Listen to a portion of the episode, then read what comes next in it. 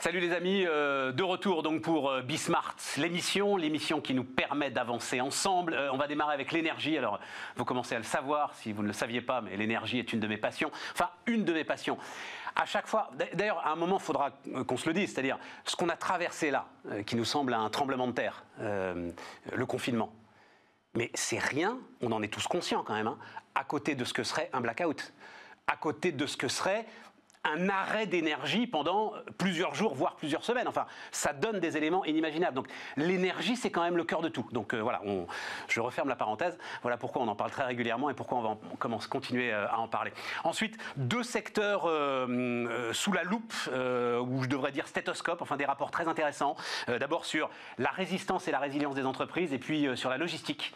alors ça aussi, c'est une passion, passion logistique. Et puis ensuite, on s'intéressera aux agences immobilières, agences immobilières d'un nouveau genre. Ce sera le, côté innovation justement sur l'immobilier. C'est parti, c'est Bismart l'émission et j'espère qu'elle va vous plaire. Ben oui. Euh, alors bonjour Dominique Louis. Bonjour Stéphane. Euh, patron d'Assystem. Euh, depuis combien de temps d'ailleurs, Dominique, Assystem C'est une histoire qui dure depuis Oh, c'est une histoire ancienne, ça début des années 80. Oui, voilà, c'est ça. Donc je. Patron d'expérience. Je, je commence à à être de moins en moins perdreau de l'année. ah, attendez, j'ai lu une phrase de vous. J'ai lu une phrase de vous, les gars, parce que vous auriez euh, l'âge de prendre votre retraite. Oui, c'est et, et, vous dites, et vous dites les gars tous les jours qui me le disent. Et, vous dites les gars qui partent tôt. Ok, ils ont un très bon, je crois qu'on dit un handicap au golf. Mais moi, je parle avec le monde entier. et ça, ça n'a pas de prix. C'est ça. Vous parlez avec le monde entier. On, va parler du nucléaire, mesdames, messieurs. Et alors, je le disais il y a, il y a un instant, là, Dominique, mais j'y pensais, moi, pendant le confinement. C'est-à-dire, OK, on vit un truc de dingue, mais le frigo tourne. Le jour où il s'arrête de tourner, c'est là où les trucs dingues commencent vraiment. L'énergie est le, cœur de toutes nos sociétés aujourd'hui. Alors, c'est le cœur de toutes nos sociétés. Quand on regarde sur l'histoire de l'humanité, on a effectivement cette, cette courbe qui s'accélère. Et pour donner un chiffre, d'ici 2050, il est probable qu'à l'échelle de la planète, on va doubler la consommation d'énergie. Or là, on est confronté à quelque chose de nouveau qui est le réchauffement climatique. Aujourd'hui, plus personne ne conteste que c'est l'activité humaine qui produit ce réchauffement climatique et que c'est le rejet de, gaz à effet de serre et donc du carbone qui est la cause. Donc l'enjeu, c'est quoi? C'est comment est-ce qu'on réduit drastiquement les émissions de carbone sans ça ralentir l'histoire de l'humanité. C'est-à-dire que... Oui, parce que votre doublement, je suis sidéré. C'est quoi le truc? 2050, c'est ça? 2050, oui, entre le, le, la, population, la population qui sera à 10 milliards, les aspirations de niveau de vie, en particulier en Asie, en Afrique, on, uh, tout le monde s'accorde sur ce chiffre-là, on va doubler la consommation d'énergie à l'échelle de la planète. On parle bien à l'échelle de la planète. Oui, bien sûr, bien sûr. Et, oui, c'est ça, avec la, sortie du sous-développement de ceux qui le sont encore. Voilà. Et, donc c'est d'ailleurs l'un des enjeux que euh, l'ensemble de ceux qui euh, s'inquiètent publiquement du réchauffement climatique et nous demandent de faire des efforts au quotidien mettent euh, sous le tapis. Absolument. moi, je veux bien prendre moins l'avion, hein, mais en Afrique, ils ont besoin de routes. Voilà. Et, à un moment, ça. Et, en plus, alors si, si on prend cette exemple-là, c'est un faux problème de nous demander à nous de moins prendre l'avion. Quand on regarde ce problème de réchauffement climatique, on voit qu'effectivement 40% des émissions de CO2 viennent de la production d'électricité dans le monde. Et en fait, 70%, alors 70-75% de la production d'électricité dans le monde, c'est de l'énergie fossile. Donc il y, aura un enjeu considérable. On, on, arrive sur les 30 ans qui viennent à ne plus produire d'électricité avec de l'énergie fossile on est sur la trace des deux, degrés. Donc, d'où mon combat, vous me connaissez, en particulier en France, où finalement, la transition énergétique en France, on l'a faite dans les années 70. On a 75% de notre électricité qui est décarbonée. Donc l'enjeu aujourd'hui au niveau de réchauffement climatique pour l'énergie, il est au niveau de la planète. Et qui sont les grands on va surtout pas dire les coupables, les, gens concernés. Vous avez essentiellement les États-Unis, l'Inde, la Chine, puisque même ils représentent 40% de ces rejets de CO2. Encore une fois, euh, l'Afrique va vouloir euh, elle aussi ce niveau de développement. Absolument. Il n'y a aucune raison de lui fermer les portes. Il n'y a aucune raison de lui fermer les portes. La démographie aussi africaine va être importante. Donc il y a effectivement cette urgence à produire une électricité décarbonée parce que c'est la seule façon de ne pas émettre de CO2, c'est-à-dire de généraliser l'utilisation de l'électricité. On voit que le développement des technologies... alors attendez, attendez, parce qu'il faut le dire quand même, euh, Dominique Louis, Assystem est un groupe qui fait 60% de son chiffre d'affaires avec l'industrie nucléaire, c'est ça à peu près aujourd'hui C'est ça dans le monde, oui, 60, un peu plus même, chiffre d'affaires de... maintenant. Alors, euh, puisque vous savez que j'ai cédé l'aéronautique et l'automobile, on a un chiffre d'affaires de 500 millions d'euros. 500 millions d'euros, Donc on était à 1 milliard et quelques, et euh, moi j'ai décidé, parce que je suis convaincu de ces problématiques de transition énergétique, de recentrer un système sur l'ingénierie nucléaire, mais d'être un leader mondial. C'est-à-dire que je choisis d'être un leader mondial sur un marché de niche. On ne vend pas de technologie. Et donc vous ne croyez pas à l'hiver nucléaire, vous n'y croyez pas une seconde, vous n'y avez jamais cru, mais, c'est pas ce qui se passe. Et c'est pas possible. Et c'est pas Quand possible. on dit l'hiver nucléaire, mesdames, messieurs, c'est on s'arrête de construire des centrales. Quoi, On travaille énormément, par exemple, avec, euh, avec Rosatom et avec les Russes. On a des projets de centrales en Turquie, en Ouzbékistan, en Égypte. Oui, mais des projets, il y en a des caisses, non, non, des projets, pas, non, euh, Dominique, notamment en Inde, là, il y a ce truc complètement dingue de 9000 MW. Quand je dis des projets, des projets qui fonctionnent. qui sont en cours. L'Inde, justement, peut-être qu'il se fera celui-là, mais je parle de projet actif. C'est-à-dire de centrales en cours de construction. Les Russes ont vendu 34 réacteurs nucléaires, donc si vous voulez, il y a des projets. Regardez en Europe, la Grande-Bretagne à notre porte, en Europe, il y a deux pays Alors, qui font du se posent des questions justement sur. Donc, il y a Hinkley Point, hein, les deux réacteurs qui sont en train de construire EDF. Euh, e Sizewell derrière. Sizewell derrière. Et après, il y a quand même une interrogation, euh, Dominique. Alors, vous, votre, euh, votre credo, il est, il est nucléaire. On recevait euh, Valérie Faudon, euh, euh, justement experte, très très intéressante, c'était il y a à peu près 15 jours. Et je lui donnais ce chiffre qui, moi, m'avait m'avait intéressé. Chiffre des kilowattheures. Alors, justement, vous allez me dire, du prix du kilowattheure, sorti du dernier grand projet d'éolienne en mer que viennent de signer les Anglais et qui est globalement autour de 45 euros le mégawattheure. 45 euros le mégawattheure. Quand on sait que Flamanville va nous sortir un mégawattheure à combien, Dominique? Au-dessus de 100 euros en tout cas les questions, allez-y, allez-y, allez-y. Moi, moi, voilà, moi, cette question m'intéresse et me Sortie de l'éolienne, restons très simples. L'électricité, pour utiliser un vocabulaire simple, l'électricité qui sort d'une éolienne, il est impropre à la consommation. Donc, il y a tout un coût à rajouter pour que cette électricité, vous puissiez, le consommer. Il est compris dans les 45 euros le mégawattheure. Non. Sur les champs d'éoliennes offshore géants, avec l'expertise qu'ont aujourd'hui les, Anglais, vous croyez pas qu'ils soient compris dans le... Non. non, parce que c'est parce que c'est compliqué. Et puis deuxièmement, vous avez un autre problème, c'est que c'est quel est le kilowattheure produit utile, c'est-à-dire au moment où on en a besoin. C'est l'intermittence, absolument. C'est toute l'incomplexité. Est-ce que là, les solutions qui sont en train d'émerger, dont on va parler d'ailleurs, hein, mesdames, messieurs, autour de l'hydrogène et autour de l'idée que bah, l'ensemble de ces énergies renouvelables, quand elles donnent à plein, elles font de l'électrolyse, elles produisent de l'hydrogène et là vous avez en fait les batteries dont vous avez besoin. délire d'ingénieur. Délire je, suis, je suis provocateur. Allez-y, allez-y, allez-y. On a pensé, tout le monde a compris l'intermittence, on a dit la solution c'est les batteries. Moi j'avais déjà eu l'occasion de vous rencontrer dans une autre vie, vous expliquer que les batteries c'était pas possible, ne serait-ce que les ressources en lithium, le coût des batteries, donc tout le monde a compris que les batteries c'était pas possible. Donc, j'allais dire, euh, l'Europe parlant allemand, on a sorti l'hydrogène. Mais quand vous regardez la problématique de l'hydrogène, je veux dire, c'est un délire d'ingénieur. C'est-à-dire que vous allez utiliser, l'électricité pour électrolyser de l'eau, faites, faire des petits calculs sur la taille des usines où on va électrolyser l'eau, où est-ce qu'elles doivent être Elles doivent être en mer. Vous devez ensuite votre hydrogène, vous le stockez, mais il faut le stocker dans des, dans des espèces de grottes de sel, parce que comme l'hydrogène est un gaz qui diffuse partout, donc vous avez... Et ensuite, votre hydrogène, vous le récupérez avec des piles à combustible en fait, de l'électricité. Vous, vous, ramenez un élément... C'est un délire d'ingénieur. Vous ramenez sans arrêt, Dominique, un élément qui est très important et que finalement peu de gens ramènent. C'est la physique, c'est l'espace, c'est l'emprise au sol.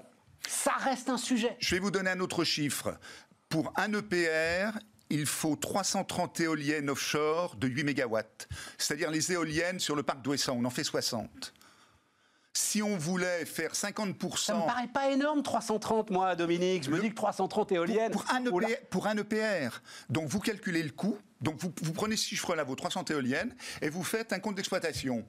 Vous considérez qu'elles sont là pour 20 ans vous prenez un coefficient de charge, moi je mettons 3500 heures, et, vous, alignez tous les coûts. Et vous n'y arrivez pas? Mais bien sûr, vous voyez que votre EPR est nettement plus compétitif. Ben, j'en sais rien, je ne sais pas combien il coûte, moi, euh, mon EPR. Alors je sais ah, combien il coûte. Non, je sais combien il coûte en Chine. Non, non. Mais très franchement. bah, La Chine n'a pas l'autorité de sûreté nucléaire, voilà, je vais rien dire d'autre, je vais faire comme Jean-Bernard Lévy, le patron d'EDF. Je ne suis pas d'accord. Moi, je suis allé à Taïchen, euh, les deux EPR tournent, ils ont. Je vous Non, non, non, je ne dis pas que les Chinois prennent des risques. Je dis que nous, peut-être qu'on prend trop de précautions. Attention, hein, mais, en tout cas, en tout cas on n'arrive pas, à le construire, Dominique. ça fait 12 ans. Mais si. Mais si, bien sûr qu'on arrive à le construire. 2004, le premier coup de pioche en Finlande. Il n'y a toujours pas le moindre électron qui est sorti. Mais bien sûr qu'on arrive à le construire. Simplement, c'est une nouvelle technologie et surtout, si vous voulez, ce qui a fait la force du programme français, c'est le fait qu'on a lancé un programme de 58 réacteurs. On a travaillé sur des économies d'échelle considérables. Là, il y a un EPR vendu en Finlande à l'époque par Areva. Aujourd'hui, vous avez Flamanville, projet EDF, et vous avez les deux EPR de Taishen qui certes ont eu, je crois que c'est 5 ans de retard à Taishen, bon, mais qui tournent comme des montres. Donc, si vous voulez, l'objet fonctionne. L'objet fonctionne. Après, est-ce que l'objet fonctionne dans les conditions de sûreté qui sont aujourd'hui imposées par le monde occidental? Oui. Alors ça, il ne faut pas mettre le doute là-dessus. Oui. Et quand vous allez là-bas... Si, je euh, regardez l'histoire des soudures. Je ne suis pas tout à fait sûr. Alors pour le coup, vous êtes au cœur de tout ça, euh, Dominique. Mais les Chinois n'ont pas pris l'option de, Flamanville sur l'exclusion de rupture, parce qu'il y avait différentes options. Soit vous considériez qu'il pouvait y avoir rupture entre, oui, mais entre les deux enceintes et il fallait mettre des équipements spécifiques pour les surveiller, soit vous disiez je fais un système où il ne peut pas y avoir de rupture. mais est-ce que l'ASN aurait accepté que justement on, prenne ne, on ne prenne pas l'exclusion de rupture Mais bien sûr, c'est des problèmes de calcul d'ingénieurs, d'études probabilistes de sûreté. Non, non, c'est deux options que qui, qui En plus, c'est sur le circuit euh, euh, secondaire en plus. Hein, c'est même pas. Euh, ah c'est de la vapeur. Hein. Mais vous avez raison. c'est ça qui est dingue. C'est de la vapeur qui n'est pas radioactive. C'est de la vapeur. Donc, donc, vous voyez bien que, que là-dessus, si vous voulez, c'est un. Il n'y a pas d'alternative. Vous êtes convaincu. Il n'y a, pas d'alternative. Et au, bout du compte, si on additionne les coûts, un EPR, ça va fonctionner 80 ans, 100 ans. Quand vous regardez que les Américains aujourd'hui, sur leur génération précédente, ils commencent à prolonger la vie à 80 ans. Enfin, on va pas m'expliquer que plus on va prolonger la vie des réacteurs, plus le kilowattheure va coûter cher. C'est important. Et puis surtout, si vous voulez, alors moi qui ai un vieux passé de tous les grands projets, vous savez, de la planète, le tunnel sous la Manche, etc., il y a un nombre magique, c'est le nombre pi. Un de nos très grands ingénieurs m'avait expliqué, quand sur le papier on veut lancer une nouvelle technologie, un nouveau projet, les ingénieurs, ils ont envie de le faire. Donc ils vous font un calcul, ils vous disent ça coûte 100 eh ben, il y a une réalité aussi mathématique, c'est qu'à la fin, 30 ans après, c'est pi fois 100. C'est trois fois plus cher. C'est toujours 3-14 fois plus cher. Et quand vous regardez le tunnel sous la Manche, ça a pris trois fois le délai. Comme les plombiers, dites donc. Voilà, voilà. Donc voilà. Donc si vous voulez. Comme les devis des cuisinistes. La, tous les trois fois plus cher. La filière hydrogène, bon, aujourd'hui, les coûts qui sont annoncés, mais personne n'en sait rien. Personne n'en sait rien. Qu'est-ce que, est-ce que vous avez le sentiment parce que, ok, donc on a compris pour vous la seule façon. Et encore une fois, il faut garder ce chiffre que vous donniez euh, au départ, hein, euh, Dominique. 50% de demande d'électricité, on va dire comme ça, dans les 30 ans qui viennent, 50% en plus de demande d'électricité. Est-ce que euh, vous sentez que, alors pas vos interlocuteurs évidemment russes, mais que les esprits sont en train de changer, que, oui, que cette rationalité-là est en train de gagner quand même, même. Mais pour une raison simple. Aujourd'hui, parler du risque nucléaire, lorsque vous avez 58 réacteurs juste en France qui tournent depuis 40 ans, qu'est-ce qu'on leur reproche en termes même de sûreté? Est-ce qu'il y a eu au cours de ces... Euh, déchets, déchets, déchets. Tout le monde vous dit déchets, déchets, déchets. Je viendrai sur les déchets. Finissons sur la sûreté déjà physique localement. Vous avez une centrale nucléaire quelque part. Est-ce qu'il y a un site en France où on a dû évacuer la population parce qu'il y avait un risque, une fuite, etc. Rien. Je veux dire, la sûreté des centrales a été remarquable. Jamais EDF, depuis 40 EDF est le meilleur opérateur au monde avec ce parc de 58 réacteurs. Alors, les déchets. Alors, venons aux déchets. Puis après, j'imagine que vous me parlerez du démantèlement, puisque sont non. les, sont les, bons. non, non, non, non, non. non. les, déchets, il y, a un vocabulaire qui est malheureux, si vous voulez, parce que les gens, on parle, mais c'est la faute des ingénieurs, on parle d'enfouissement des déchets. Mais ce qu'il faut comprendre déjà, que ces déchets, il y a différents types de déchets. Quand vous prenez, quand vous prenez un gramme d'uranium... Ceux qui vont rester 1000 ans, là. Alors, ceux qui vont rester 1000 ans, c'est-à-dire, il y en a très très peu. Ça tient, j'allais dire, il est probable que pour tout le parc, ça tient dans cette pièce. Voilà, c'est ça. C'est un tout petit volume. Il faut en revenir à la physique. Après. Et ça va être stocké, euh, quoi, 30 euh, mètres sous terre Plus que ça, mais vous les vitrifiez. Vous en faites du verre. Et ce que l'on sait, c'est que dans les pyramides, on a trouvé du verre qui a plus de 3000 ans. Or, aujourd'hui, ces déchets qui vont être vitrifiés, dans 3000 ans, ils seront quasiment inoffensifs. Vous savez, les gens qui ont réfléchi à ça dans les années 60-70, il faut leur rendre hommage. Ils ont, tout, ils, ont mis toutes leurs connaissances, tout ce qui va être pour concevoir ces systèmes-là. Donc dire qu'on enfouit les déchets, j'entends des gens qui disent bah oui, mais on va faire un trou, on va mettre des déchets qui sont dangereux. Dans 100 ans, on saura plus où ils sont. et puis, alors, Pardon, mais euh, le, site de stockage de Bure, c'est des dizaines de milliards. 45. Hein. voilà, voilà, je n'ai pas le chiffre en tête. 45 milliards. Si c'était un trou, ça fait faire le trou. C'est une usine souterraine robotisée, on pourra tout ressortir. Voilà. Donc, et c'est un tout petit volume par rapport au parc actuel. Dominique, euh, un mot, parce qu'on comprend votre passion, et puis euh, il se trouve que j'ai la même, même si je me pose des questions quand même, mais vous y répondez, c'est ça qui, est bien. un mot, parce que vous êtes sorti de l'aéronautique, mais pas complètement quand même, et puis je pense que la passion des avions, ça vous quitte pas. C'est un choc, là, pour cette industrie, qui est un choc euh, très puissant. Euh, est-ce que c'est un choc durable ou est-ce que c'est une parenthèse qui sera refermée dans deux ans et, on repart avec des niveaux de croissance qu'on connaissait? Alors, euh, ça va quand même dépendre du comportement des utilisateurs, si vous voulez. Si on est dans cette, permettez-moi d'utiliser des mots, cette hystérie de plus prendre l'avion parce que on la honte de voler, CO2, la honte de voler, ouais. Bon, ça devient dangereux, mais je, crois que la raison va revenir. Les, rejets de CO2 de l'aviation au niveau de la planète, 3, moi j'avais 3,5, 4%. Bon, donc voilà. Donc déjà, il y a ça. Alors ensuite. Un, voyagiste, juste, je vous dis ça parce qu'un voyagiste me disait hier, c'était l'émission qu'on faisait hier, c'était formidable. Euh, le, secteur digital et notamment l'ensemble des énormes serveurs qui nous abreuvent en vidéo, c'est plus de 10%. C'est plus de 10%. Donc il disait, même rationnellement, il vaut mieux voyager que de rester chez soi à regarder Netflix pour sauver la planète. Je trouve cette image remarquable. je referme la parenthèse donc, mais bon. Et donc après. Euh, l'avion hydrogène, l'avion électrique. Non, délire d'ingénieur, vous allez me dire encore. Délire d'ingénieur, au moins pour les années qui viennent. Donc, qu'est-ce qu'on va faire à court terme? On va quand même refaire voler des avions, alors on va peut-être qu'on va repenser. Le, problème, ça, va être le problème des, gens qui voyagent, si vous voulez. Euh, est-ce que ça va durer longtemps, le fait que tout le monde prend ses vacances en France quand on est français, ou des gens que les Allemands viennent chez nous? Moi, je pense que ça va prendre un certain nombre d'années. Ceci étant, l'industrie, est sinistrée pour un bout de temps, parce que quand vous regardiez les carnets de commandes d'Airbus, euh, vous voyez que les milliers d'avions, euh, je pense que les, clients sont plus solvables pour les acheter. Ah, c'est ça le sujet. Moi, je pense que c'est ça. Alors, j'ai un peu perdu le contact, mais je pense qu'il y a ce sujet-là et que peut-être. Les clients, c'est les compagnies aériennes, hein, mesdames, aériennes, voilà, Et donc, les clients des compagnies aériennes, c'est vous et moi. Euh, voilà. Donc, euh, quand on dit qu'on va arrêter de prendre l'avion, c'est. Bah, et puis déjà, on, espère se faire rembourser le billet qu'on aurait dû utiliser cet été. En plus, et, donc, et, donc, si vous voulez, là, il faut, il faut redevenir raisonnable. Et, j'allais dire que le fait de dire on prend plus l'avion parce qu'il faut diminuer les émissions de CO2, etc. La France, on est moins de 1% des émissions. Donc il faut qu'on reprenne l'avion. Parce que le progrès technologique, il ne s'arrêtera pas de toute façon. Les avions n'ont jamais été aussi sûrs, n'ont jamais été... Donc, donc là-dessus, eh, par contre, est-ce qu'Airbus doit lancer le, remplacement de la 320 Oui, il va se passer quelque chose, forcément. Ça, je ne sais pas. Dominique, il y a en 2017 vous avez pris la décision alors de prendre 5% du capital de Framatome, ça, ce qui devait être un sacré risque. C'est le moment, hein, euh, je vous la refais courte, on démantèle Areva et EDF euh, e euh, récupère le bout d'Areva qui construit les centrales nucléaires et qui construit les chaudières et le réappelle Framatome. Je ne suis pas sûr que ça ait été la meilleure mesure. Bon, enfin bref, peu importe. à l'international, c'est une marque qui, Et là, vous prenez 5% du truc et vous sortez de l'automobile et de l'aéronautique. Vous aviez la préscience ah non, Il pouvait y avoir sur ces deux industries un choc comme celui. Je pourrais vous le dire, mais non, c'est pas ça. Ah c'est beaucoup plus simple. C'est que en vieillissant, on fatigue plus, et j'ai voulu me recentrer sur ce que je connaissais le mieux, l'industrie nucléaire. Donc j'ai dit, moi, je finirai ma vie recentré sur un domaine que je connais bien, et sur un domaine où, dans notre positionnement, on peut être un leader mondial. Parce que je crois à ça? Dans la durée, tiendront que ceux qui ont des positions de leader de, sur leur marché. Vous êtes trop modeste. Vous pourriez passer pour un gourou industriel. Oui, c'est pas mal. C'est une fois, c'est Vincent Bolloré qui m'avait dit, mais en souriant, il m'avait dit Vous savez, on, accumule les coups de bol et de temps en temps, on essaye de vous dire que c'est une stratégie. Voilà. Donc euh, le problème après, c'est si on se met à y croire. c'est ça. c'est là où on est en danger. Le nucléaire est la solution? La seule solution? Alors, c'est aujourd'hui une solution incontournable. Elle est incontournable. Elle est incontournable. Elle est incontournable. Elle est incontournable parce que. Et nous là, parce qu'on n'a pas eu le temps de parler, perte de compétences, etc. Et tout. La décision, parce que il faut prendre une.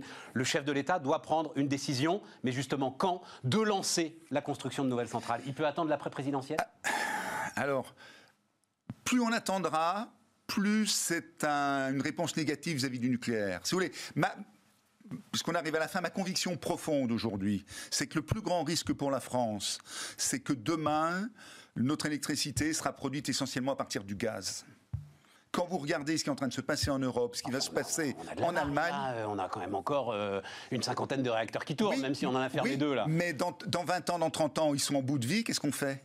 Alors que la consommation aura monté, si on n'a pas pris de décision. D'accord, mais 20 ans, 30 ans, puisque je vous entends et qu'on va arrêter de mettre 10 ans ou 12 ans à construire un EPR, ça nous laisse une petite marge. La discussion sur les 6 EPR, on estime qu'il faut les lancer par tranche de 2, il va falloir 15 ans. Mais c'est 6. Mais si on veut rester dans cette logique de plus de 50% du nucléaire, c'est 30 EPR qu'il faut construire. Donc il faut décider quand de lancer la première salve de 6 Il aurait fallu décider maintenant. Si on laisse passer, je vais dire autrement, si on laisse passer 2025, pour moi c'est mort. Non, mais il va laisser passer la présidentielle. Oui. Ouais. C'est dommage, ça fera un beau débat. Hein. Ça fera un beau débat et c'est sacré beau débat. Et c'est dommage qu'on ait quand même le nucléaire honteux compte tenu de son bilan euh, depuis 50 ans. Formidable mot de la fin. Dominique Louis, à Système. Et on se revoit bientôt pour reparler de tout ça.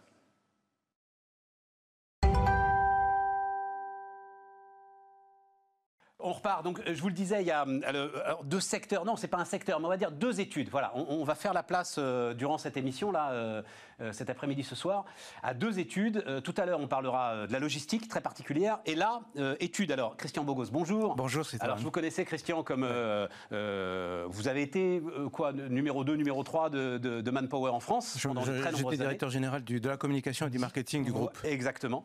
Manpower en France, qui est, c'est quoi C'est l'un des grands pays de Manpower. Hein, donc oui, c'est le premier. Ah, c'était le premier pays de Manpower oui. Devant les États-Unis Oui. Ah, dites donc. Bah, comme quoi, on en apprend, euh, on en apprend tous les jours. Euh, donc, effectivement, fibre RH très très forte. Euh, maintenant, donc, vous êtes directeur général d'un cabinet de quoi, de conseil, d'analyse qui s'appelle Les Temps Nouveaux. Un cabinet de stratégie d'opinion et de marque que j'ai créé avec François Mickey Marty, qui a créé l'institut de sondage Via Voice. Via Voice. Et vous avez fait une étude complète, alors effectivement, avec Via Voice, sur en fait la façon dont les chefs d'entreprise maintenant envisageaient leur résistance. C'est pas le monde d'après, c'est j'ai pris une leçon et justement, je veux pas que ça recommence d'une certaine manière. Alors d'abord, juste un mot, c'est qu'ils sont tous très volontaristes, vos chefs d'entreprise. Mais c'est ça, ça, En fait, c'est un baromètre qu'on a fait pour euh, Soprasteria Next sur les décideurs en France, les chefs d'entreprise en France, et on a fait une petite surpondération sur les dirigeants de plus d'entreprises de plus de 1000 salariés. Bon, on avait envie de savoir comment on sort de cette crise, d'abord sanitaire, et, à l'orée d'une crise économique et financière. Volontarisme d'abord. Oui, euh, je veux continuer à, progresser, je veux continuer à recruter. Très forte majorité qui dit on aura tourné la page dans deux ans ou dans un an et demi, on, aura récupéré tout ce qu'on a perdu. Alors, le, truc le plus intéressant, c'est que plus on monte en taille d'entreprise, plus le temps s'allonge plus on baisse en taille d'entreprise, plus le temps se réduit. Cela dit. Normal parce que les grandes entreprises ont un impact mondial et que c'est pas où sont les États-Unis par exemple. Et je pense que les chiffres ont encore changé puisqu'on a fait cette étude euh, fin mai. Ouais. Enfin, mais il y, a quand même deux choses qui sont, qui sont intéressantes. La première, un vrai volontarisme de maintenir les effectifs, essayer de, de, de, réduire les licenciements, euh, euh remettre... le chiffre, un seul 20% pensent réduire leurs effectifs. On parle des entreprises de plus de 1000 salariés. Voilà. En moyenne, alors si on regarde que l'industrie, le chiffre est beaucoup plus haut. Mais en moyenne, c'est ça. Maintenir les effectifs, travailler sur la trajectoire, les mobilités euh, professionnelles à l'intérieur des groupes ou à l'intérieur des entreprises. Donc le, sujet de l'employabilité, le sujet de la régénération des, compétences est, revenu. Euh, Alors, mais on va en reparler, Christian, parce que c'est justement le, cœur de la résilience ou de la nouvelle résistance. Mais 10% quand même, alors j'ai appelé ça, moi, partir à la chasse aux bonnes affaires, c'est-à-dire se disent, il va y avoir des boîtes qui vont être obligées de toute façon licencier, des gars formidables, et on va essayer de les récupérer. Oui. C'est ça. 10% de ces boîtes, quoi. la, guerre des talents qu'on avait avant cette crise, c'est-à-dire qu'on n'arrivait pas à recruter des talents dits rares, et rares, ça ne veut pas dire surdiplômés. Hein. c'est ça. Euh, aujourd'hui, euh, bah, cette guerre, elle, est toujours là, et peut-être que ces talents sont un peu plus disponibles aujourd'hui. Donc les grands groupes, là pour le coup, se disent, euh, c'est intéressant de continuer à avoir des recrutements assez offensifs. Et alors, le, le grand sujet, alors c'est ça qui est très intéressant, et c'est pourquoi tu es là, Christian c'est résistance devant euh, productivité. Le chiffre est très impressionnant. 82% des entreprises de plus de 1000 salariés vont se concentrer là, dans les semaines ou dans les mois qui viennent, sur leur résistance davantage que sur leur efficacité. Exactement. Et donc, ce n'est pas la remise en question de l'efficacité, c'est un changement de priorité. Avant, nous avions comme priorité, ils avaient comme priorité une entreprise efficiente productivité, réduction des coûts, euh, euh, avoir des bilans trimestriels, du moins des chiffres trimestriels de plus en plus hauts, de plus en plus forts, etc. Le problème, c'est que ça, c'est quand un monde fonctionne bien et qu'il est prévisible. Et là, tout s'est arrêté et donc tout s'est effondré. À la question, est-ce que cette première crise va changer votre relation avec vos clients, avec vos collaborateurs, avec votre partenaire? 82% des plus de 1000 disent oui, ça va changer. Mais comment? Comment ça va changer Et c'est là où on intervient le sujet de la résilience, qui n'est pas nouveau. Enfin, encore une fois, il n'y a pas de révélation. Il y a un changement de priorité. C'est ça qui est le plus intéressant. Qu'est-ce, qu'est-ce que ça va changer? C'est-à-dire que globalement, il faut penser l'organisation avec des chocs qu'on ne connaît pas. Il faut penser l'organisation avec une sorte d'humilité managériale en disant Alors voilà, on n'est pas au courant de tout. Le truc, Christian, c'est que moi je regardais euh, au début de l'année 2020 euh, l'assureur Allianz fait toujours son immense étude mondiale sur, auprès des directeurs des risques, etc., sur les, principaux risques en entreprise. Le premier de ces risques, c'était la cyberattaque. Hum. En fait, l'ensemble des dirigeants d'entreprise et leurs directeurs de risque avaient compris que le risque vraiment grave était hors marché. Il n'était pas sur le marché. Mais, et c'est ça où là où ton étude m'intéresse, en fait, ils ne voulaient pas y croire. C'est-à-dire cette idée, oui, j'ai quelque part dans ma cartographie des risques, et puis c'est même très très haut, hein, l'idée que tout va s'arrêter ça n'arrivera jamais. En fait, au fond d'eux-mêmes, ils se disaient, ça n'arrivera jamais. Maintenant, on sait que ça peut arriver. C'est pas ça la grande différence C'est la grande différence. Et la grande différence, par exemple, c'est que dans les grandes organisations, il y a toujours une, cellule de crise, un PCA, le plan de continuité de l'activité. Exactement. Et on simule, et je l'ai fait euh, longtemps, et on simule régulièrement, tous les mois, euh, des possibles crises. Des possibles crises qu'on imagine. Qu'on imagine. Et donc on se dit, bah, si cette crise arrive, voilà les processus et voilà tout ce qu'il faut faire. Il faut sortir du siège, il faut aller là-bas, il y a une inondation. Bon. La, nouveauté aujourd'hui, encore une fois, c'est pas une révélation, c'est un changement de priorité. C'est que la crise, elle est dans la stratégie, elle est sur la table du comité exécutif et elle est comme un paramètre qu'on ne peut pas prévoir. Et c'est en cela qu'on dit qu'il y a une sorte d'humilité managériale euh, qui s'installe, c'est-à-dire que tout prévoir, tout planifier, mettre du big data partout pour limiter l'incertitude, il faut toujours le faire.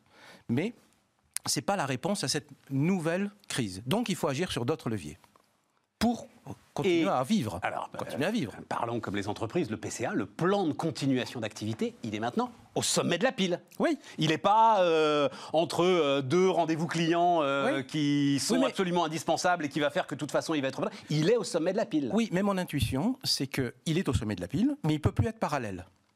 Il peut plus y avoir la vie de tous les jours et puis le PCA à côté, en disant de temps en temps, on quitte la vie de tous les jours, on se met en cellule de crise en disant tiens, demain il y a une inondation du siège, comment on fait? Non. Soit la cellule de crise permanente? Je pense qu'il y a fusion des sujets. Il faut qu'il y ait toujours une cellule de crise. Il faut qu'il y ait fusion des sujets et qui doit impacter l'écriture même de la stratégie et de la conduite de l'entreprise. Dans ses recrutements, dans sa définition de la culture, dans ses pratiques managériales, dans son organisation spatiale euh, du travail. Il faut intégrer, il faut que, et ils le font. Quand je dis il faut, j'ai l'air un peu péremptoire. Ils le font. Mais c'est ça la tendance qui va s'accélérer. On va accélérer l'idée que il y a de l'incertitude et de la crise dans toutes les décisions que nous allons prendre.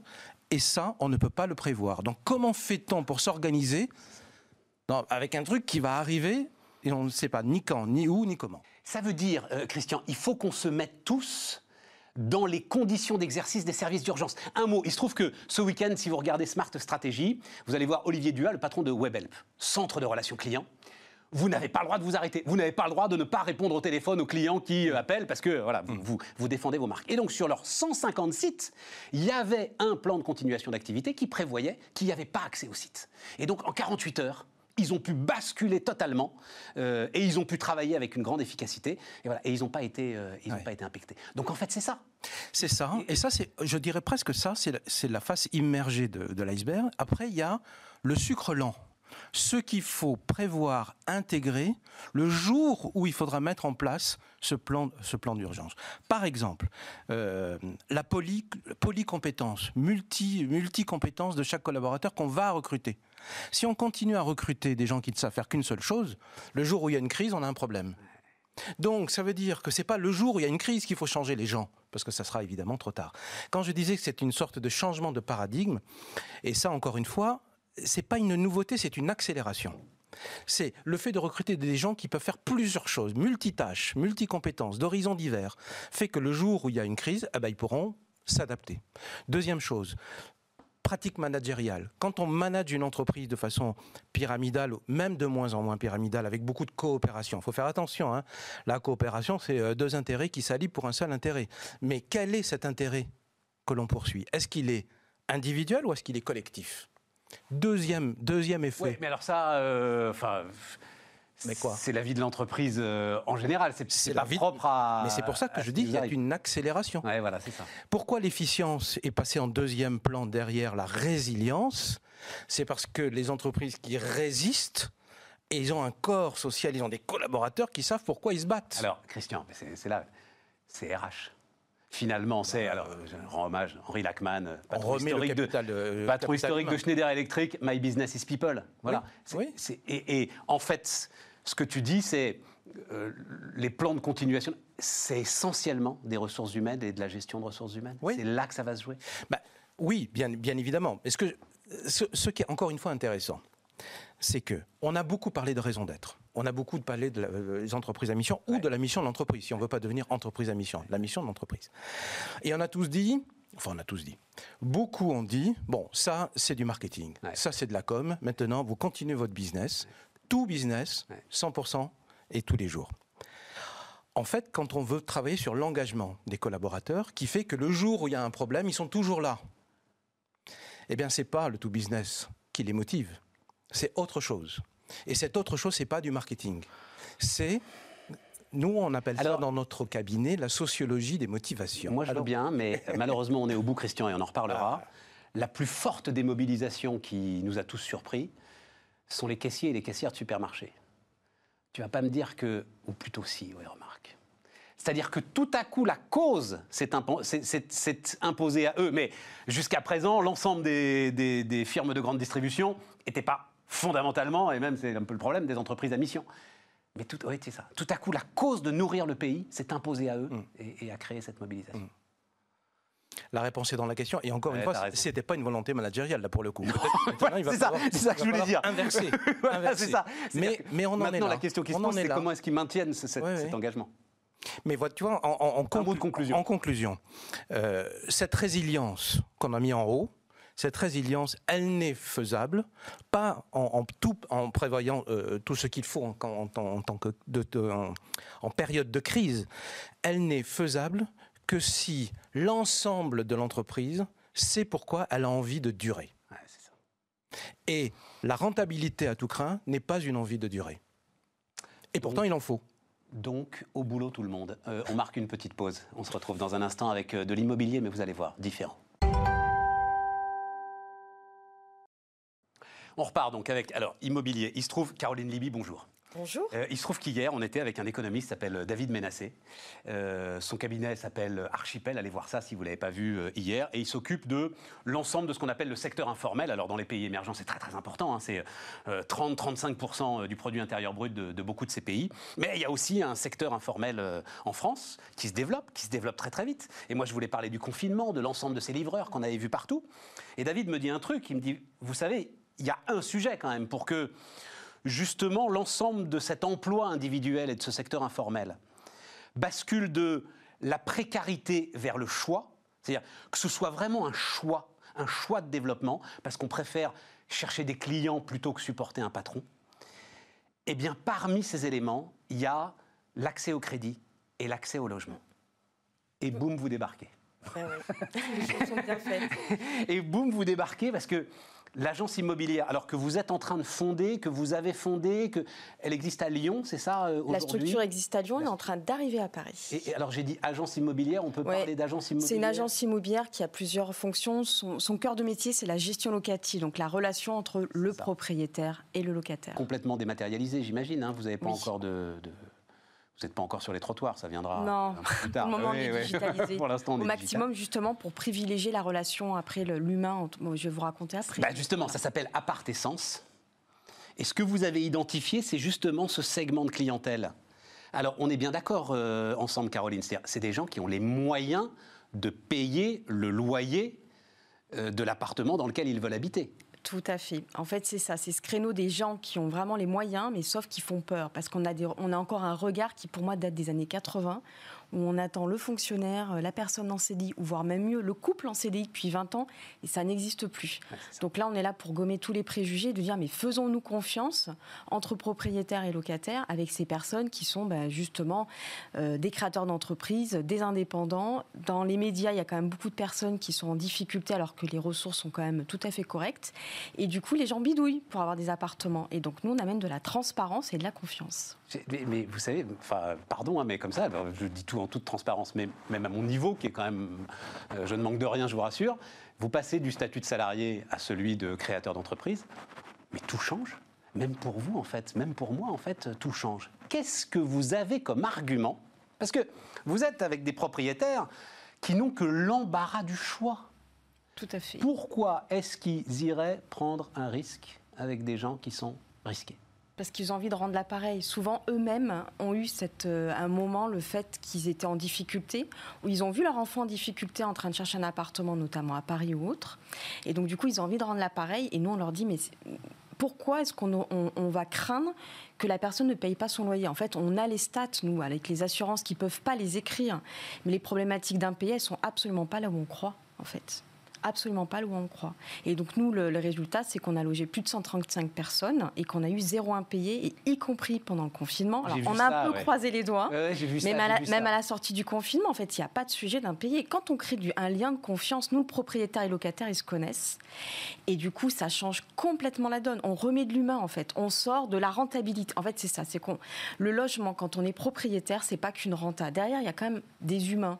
Et donc, si on s'intéresse un peu à eux, qu'on est un petit peu sensible et que le locataire aussi sait que son propriétaire, c'est un chef d'entreprise et que si à un moment le loyer ne rentre pas, il est lui-même en difficulté. Donc on refait, une, enfin, on refait une, boucle vertueuse, on recrée une dynamique vertueuse et on repositionne des équilibres où en fait on a tous besoin d'avoir des propriétaires, des locataires. Et voilà, et ça tourne. Ça peut parfaitement tourner. Moi, je veux bien croire en... que nous sommes entourés d'anges, finalement. Arrivé à un certain âge, vous vous dites, quand même, il n'y en a pas beaucoup, il faut aller les chercher. Alors d'abord, comment est-ce que vous allez les chercher, euh, ces propriétaires? Et puis, est-ce qu'il n'y a pas des arguments quand même plus tangibles que cette relation de confiance, je ne sais pas, euh, euh, par exemple, euh, le fait qu'il y aura peut-être moins de turnover avec un indépendant, ou c'est vraiment juste une relation de confiance? Il n'y a pas des éléments en plus que vous apportez. Alors nous, on apporte qui, sur la rentabilité, quoi, quand même, justement. Alors la rentabilité. Alors l'idée de la rentabilité, nous, on n'est vraiment pas là pour que les loyers soient, soient EP, c'est-à-dire qu'on se met au niveau du marché. À Paris, il y a quand même le sujet de l'encadrement. À Lyon, il est en train d'arriver, il ne faut pas se leurrer.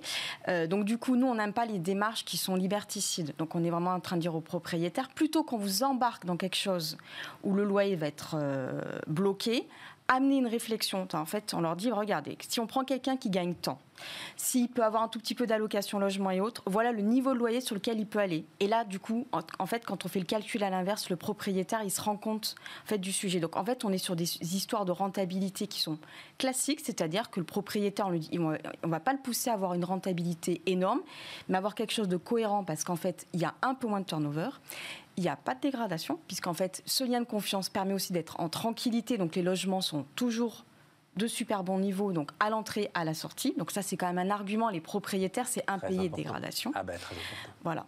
Et après, c'est vrai qu'on a, on met en fait quand même des, filets de sécurité. J'ai un peu de bouteille aussi quand même dans le milieu de l'immobilier. Alors, donc, en voilà. la bouteille. L'idée, c'est quand même de proposer des filets de sécurité qu'on n'utilise pas. On a des systèmes assurantiels. On n'a pas un truc industriel. Nous, on a plusieurs dispositifs et en fonction du profil, on va mettre en place un dispositif. Donc, soit c'est une garantie loyer impayé c'est un truc qu'on trouve dans toute agence immobilière, sauf que nous, on l'a décortiqué soigneusement pour pouvoir quelque chose qui correspond plus à nos profils. Et on a trouvé un assureur partenaire qui nous a dit bingo, je vous suis parce que je suis fan. Et sinon, il y a le dispositif Visal qui est une caution euh, qui garantit les jeunes en fait de moins de 30 ans et les personnes Alors, l'assureur parce qu'il est fan et aussi parce qu'il a des chiffres. D'ailleurs, parce que vous nous l'avez dit, il a des chiffres qui montrent qu'il euh, n'y a pas d'impayé bah, avec euh, cette population-là. Voilà, donc chaque année, je pourquoi renégocie. Pourquoi il ne les rend pas publics, ces chiffres? Il doit les rendre publics, l'assureur. Mais ça veut dire que vous confirmez, Caroline, ce que me disait David Ménassé. C'est-à-dire, moi j'ai l'impression, je discute avec des banques banquiers à droite à gauche, etc. Il y a quand même beaucoup de dispositifs déjà qui existent pour finalement servir de caution. Les banques se portent caution pour certains de leurs clients qui sont qui sont pas justement CDI, etc. C'est un, coût. Et nous, on veut éviter tout ce qui est discriminant. Donc, on, limite, on va refuser des personnes qui ont des garants. Quelqu'un qui arrive qui dit j'ai des garants, ça ne nous intéresse pas parce qu'en fait, quand on, a, quand on est jeune, on peut avoir ses parents qui sont garants, mais quand on vient de créer sa boîte, en plus qu'on est monoparental et qu'on va, on est obligé d'aller solliciter des garanties auprès de personnes, c'est toujours délicat. Il faut aller chercher les avis d'imposition et autres. Donc ça, on essaie d'évacuer les garants pour être sur des systèmes en fait de mutualisation, mais en plus, on ne les utilise pas. Donc j'espère que dans la durée, on pourra continuer à dire qu'on ne les utilise pas. C'est un filet de sécurité qui tranquillise. Vous rentrez sur un segment très compliqué quand même. Oui. Hein, c'est très compliqué parce que encore une fois, il faut aller les chercher ces propriétaires particuliers. Vous m'avez pas dit comment est-ce qu'ils viennent à vous en fait? Les propriétaires, ouais, on fait des temps vraiment. Euh, on est un peu dans un système cocooning, donc on, a des, on a créé un système qui s'appelle les petits moments d'appart-essence où en fait avant c'était en présentiel, avec le Covid, on a du coup été agile, donc on les a fait au digital et c'était parfait parce qu'en fait on a pu vraiment brasser du monde sur l'ensemble du territoire et même à l'extérieur de la France pour avoir des propriétaires qui avaient du patrimoine en France et qui souhaiteraient pouvoir nous confier. Donc on a ces temps de présentation qu'on propose maintenant en digital. Et puis après, le bouche à oreille fait énormément puisque les propriétaires qui sont chez nous sont, font partie de notre comité. On a un comité de gouvernance et du coup, bah, ils sont ambassadeurs et euh, ils participent au développement de la structure. Et les locataires, bah, malheureusement, ils viennent tout seuls. Oui, ça, je, enfin, la demande. la demande et euh, c'est sûr qu'en termes d'investissement. Mm. Euh, de carrière. enfin, on peut penser, ou en tout cas, c'est une des convictions de Bismart, hein, puisqu'on va avoir à la rentrée d'ailleurs une émission qui sera totalement consacrée aux indépendants, à l'entreprise augmentée, enfin bref, à tout ça. Euh, c'est quelque chose de très fort. Et, euh, effectivement, euh, bah, c'est très très bien d'investir là-dessus. Je vous, félicite et je vous en remercie. Caroline Libby, donc ça s'appelle Apart et Sens, si ça vous intéresse. On va finir avec la logistique. La logistique, donc, pour, euh, pour terminer. La logistique, alors, Étienne Page, bonjour. Bonjour. Vous êtes directeur du développement d'un cabinet qui s'appelle euh, SDZ Processrea. C'est ça. Qui, j'imagine, est spécialisé dans la logistique. Exactement. Comme Et même l'intralogistique, c'est-à-dire qu'on s'intéresse particulièrement à l'entrepôt logistique. Donc, ça va être principalement l'unité de mesure qui va, qui va guider nos études. Ça va être ce qui se passe à l'intérieur de l'entrepôt. À l'intérieur de l'entrepôt Exactement. On va moins s'intéresser à ce qui va être transport, par exemple, qui est également un, élément important de la logistique. Nous, ce qu'on va faire, c'est spécifiquement euh, l'entrée des palettes en entrepôt, le traitement de ces palettes dans le stock, la préparation de commandes et leur expédition ensuite, euh, soit vers des clients B2B, euh, soit vers des clients B2C si on parle de e-commerce. Alors, et c'est à ce point complexe maintenant ce qui se passe à l'intérieur d'un entrepôt. Mmh qu'on peut être un cabinet de conseil spécialisé dans l'intérieur de l'entrepôt. Alors je précise qu'on a un cabinet de conseil et d'ingénierie parce qu'on va aussi concevoir ce qui se passe à l'intérieur, c'est-à-dire qu'on va coordonner l'ensemble des, interfaces, l'ensemble des acteurs qui vont, qui vont agir sur cet entrepôt logistique. Et effectivement, c'est extrêmement complexe parce qu'on va avoir des compétences en génie civil pour construire le bâtiment, des compétences en mécatronique pour euh, construire tout ce qui va être machine, robot, etc. Mais aussi tout ce qui va être finance, euh, tout ce qui va être droit, puisqu'il y a un droit administratif en France qui est extrêmement compliqué pour construire ces entrepôts. Et donc toutes ces compétences-là, il va falloir les mettre au service de nos clients et c'est ce que fait SDZ Process Bon alors j'ai la question, vous n'êtes pas obligé de répondre, hein, euh, Étienne, parce que vous êtes jeune, je ne veux pas vous mettre en porte-à-faux, mais il se trouve qu'elle est là. Il se trouve que notre nouveau ministre euh, de l'Environnement, il n'en veut plus des entrepôts. Qu'est-ce eh que ben, vous lui dites? Excellente question, je ne suis pas là pour faire de la politique. Hein. mais non, mais, c'est votre boulot. Euh, c'est vrai, mais, je pense, d'ailleurs puisqu'on parle d'environnement, qu'il y a un modèle qui est beaucoup plus vertueux, qui est en train de se dessiner dans les entrepôts logistiques, qui est un modèle qu'on essaie de défendre, qui s'appelle le modèle intensif. Le modèle intensif, c'est extrêmement différent de ce qu'on peut voir et de ce qui est beaucoup critiqué dans la presse en moment, qui est un modèle où on va construire des mètres carrés, jusqu'à jusqu'à 100 000 mètres carrés parfois, étendus en surface. Ce qu'on va essayer de pousser. dans des endroits où il n'y a rien quand même. Hein. Dans des endroits où il n'y a rien, où du coup c'est difficile, euh, de, c'est difficile de recruter aussi, et c'est un vrai problème. Ouais, enfin vous êtes au bord de l'autoroute, vous avez votre immense euh, dépôt logistique, euh, s'il fait 1000 mètres carrés de plus, il y a C'est vrai, qui habite mais, on, façon, hein. mais on parle d'environnement, et pour l'environnement, c'est quand même beaucoup plus vertueux si on arrive à densifier le stockage. Au lieu de construire en étendant, on va construire en hauteur, et donc la, couverture des surfaces au sol va être bien meilleure. et si jamais on doit refroidir ou réchauffer l'intérieur de l'entrepôt, ça fait moins de volume, et aussi surtout, ça fait moins de déplacement à l'intérieur de l'entrepôt. Et donc, c'est beaucoup plus efficace, en fait, en termes d'opération et en termes d'économie qu'on va faire sur ce type de structure. D'ailleurs, les, nouveaux drives de la grande distribution sont maintenant euh, sur ce modèle-là. Exactement. Avec des stockages qui, effectivement, peuvent monter. Euh, On appelle un entrepôt grande hauteur automatisé qui va monter jusqu'à 45 mètres de haut et qui va vraiment appliquer une logistique donc extrêmement complexe avec des robots qui vont aller chercher des palettes de manière totalement automatique, mais aussi de manière beaucoup plus efficace. Et c'est ça l'objectif qu'on va essayer de poursuivre avec nos clients, c'est toujours gagner en efficacité dans un modèle qui est de plus en plus Dans quoi? Dans, dans 3-4 ans? Alors un jour, c'était un industriel qui m'avait dit ça. Il m'avait dit euh, l'usine du futur, l'usine 4.0, c'est un homme et un chien un chien pour s'assurer que l'homme ne touche à rien et un homme pour donner à manger au chien. Vous voyez, bon, euh, les entrepôts logistiques, c'est pareil dans 4-5 ans, non? Alors c'est un petit peu ça, mais pas exactement, tout simplement parce qu'il y a des fonctions sur lesquelles on n'arrive pas à remplacer l'humain. Tout simplement, ce que, ce que j'ai là, la, main humaine, c'est quelque chose d'absolument incroyable qu'on n'arrive pas encore complètement à remplacer en entrepôt logistique. Et, si je prends un exemple pour le e-commerce, par exemple, si je dois vous expédier un, tournevis ou quelque chose comme ça, euh, avoir un robot qui va attraper précisément ce tournevis, sachant qu'il doit aussi attraper euh, des, bananes, des vêtements, c'est extrêmement compliqué. Et donc, c'est pas demain la veille, ça? Donc ça va pas être demain la veille qu'on va être capable de vraiment faire ça très efficacement, en tout cas quand la typologie des produits est très différente. Euh, généralement, on va garder dans l'entrepôt des personnes qui vont être préparateurs de commandes et qui du coup auront un poste qui est beaucoup plus ergonomique, beaucoup moins pénible que les jobs qu'on a actuellement euh, dans ce type d'entrepôt, qui sont souvent euh, bah, aller chercher des charges lourdes sur de très très longues distances. Et c'est des métiers qui sont voilà très pénibles et donc aussi sur lesquels c'est assez difficile en fait de recruter. Pour, pour, reprendre votre image de tournevis, en fait, le robot pourra lui apporter l'ensemble du rack à outils. Exactement. Il aura juste à prendre le tournevis. Voilà. Et ensuite, d'accord. C'est l'objectif sur un poste ergonomique où du coup le, salarié vraiment a tout à disposition. Et donc, et donc Étienne, quand il visite un entrepôt d'Amazon, pour vous, c'est Noël. Vous, êtes, vous regardez ça avec des yeux Ils sont, ils sont au top du top, Amazon on est, on est assez habitué quand même à ce type de technologie. Ce type de technologie, d'ailleurs, il n'est il est, il est pas récent, en fait, il n'est pas nouveau. la société SDZ, en fait, elle a été fondée dans les années 80 en Allemagne. Encore une fois, les Allemands sont un petit peu en avance par rapport aux Français sur ce type de technologie. Et en fait, c'est depuis 2011 que la société est maintenant en France.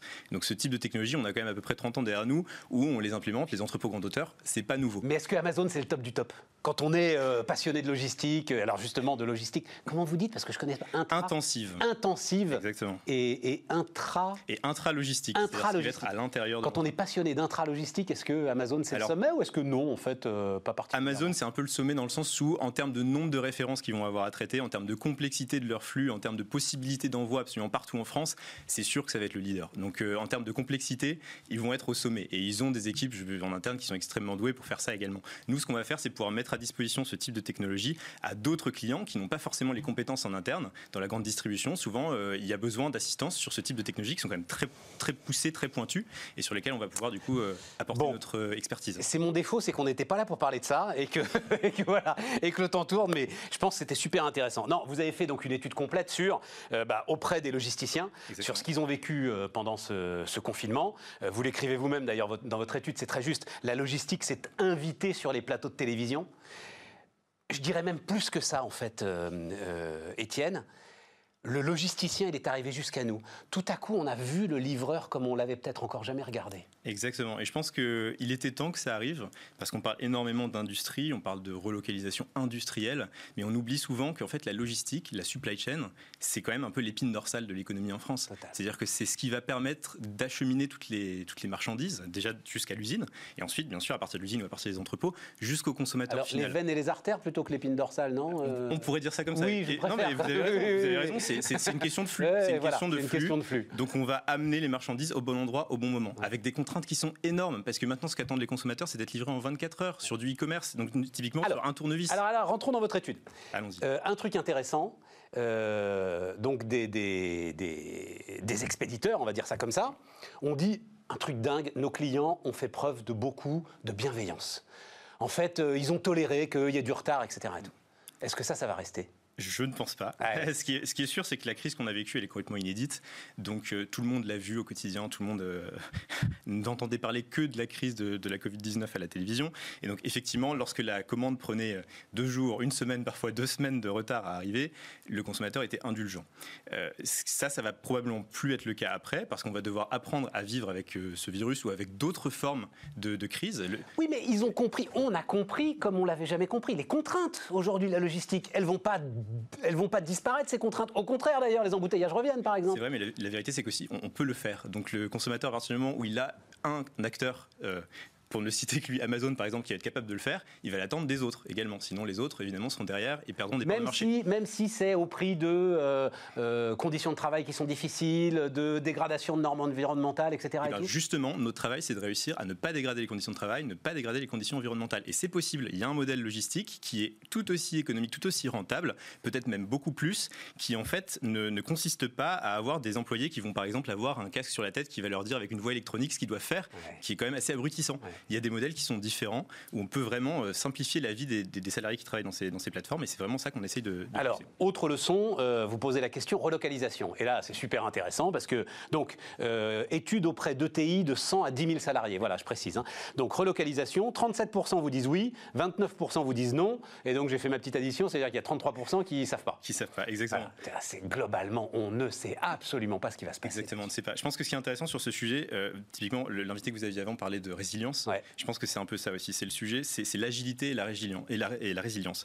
Euh, pourquoi? Parce qu'en fait, quand on dépend de pays qui sont lointains, on a des risques euh, en, en logistique. Et ces risques-là, c'est mauvais, c'est dangereux.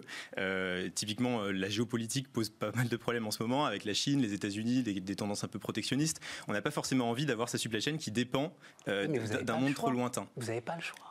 Alors- Tavares disait, le patron de PSA, j'ai 3% de mes pièces qui viennent de Chine, mais je ne peux pas faire autrement, même si c'est que 3%. Et c'est ça qu'expriment effectivement les décideurs dans, dans- dans cette étude. C'est-à-dire qu'ils se rendent compte que le vrai enjeu, en fait, sur cette question de la relocalisation, ça va être la compétitivité. Donc, si on arrive à avoir une compétitivité de la France euh, qui, qui progresse, notamment par des questions d'automatisation, c'est aussi, c'est aussi le sujet, en fait. à fait. Euh, si on arrive à avoir cette progression, alors on va assister à des relocalisations, en tout cas des chaînes plutôt régionales au niveau de l'Europe. Ce sera pas au niveau de la France, ce sera plutôt à l'échelle de l'Europe. Et on assistera du coup à des chaînes qui, qui seront probablement moins risquées parce que plus locales, et donc moins exposées à ce risque géopolitique. Euh, donc, euh, relocalisation, euh, point d'interrogation, et le couple externalisation-technologie. C- Alors, ça va évidemment tout à fait dans votre sens, mais globalement, beaucoup de ces entreprises se sont rendues compte que pour surmonter des difficultés insurmontables, il fallait peut-être plutôt commencer à externaliser massivement Exactement. sa logistique, c'est ça le Et sujet? là, là aussi, il y avait vraiment euh, une certaine division qui a été observée. En fait, ce qui est intéressant, c'est qu'on a même vu cette évolution au fur et à mesure du, du temps. Plus on était près de la crise, près du, du mois de mai, euh, donc euh, quand on sortait à peine de cette crise, plus les gens disaient ah non non, je voudrais internaliser pour maîtriser euh, ce risque parce qu'ils se sont rendus compte que voilà, s'ils externalisaient trop, euh, ils n'avaient plus vraiment ce contrôle. Ouais. Mais en fait, plus on a progressé dans l'étude, plus on s'est rendu compte aussi que en fait, les investissements qui sont nécessaires justement pour rendre cette supply chain plus résiliente, euh, les entreprises ne sont pas forcément prêtes à supporter cet investissement elles-mêmes, en tout cas quand elles sont petites. Et donc du coup, elles ont plus tendance à aller confier ce risque à un acteur externe dont ce sera la spécialité qui pourra rentabiliser le plus possible, peut-être même mutualiser la logistique, ce qui est quand même assez nouveau, et du coup permettre de rentabiliser en fait des investissements qui sont euh, assez importants parce que forcément automatiser un entrepôt à 45 mètres de haut, euh, c'est pas un petit investissement.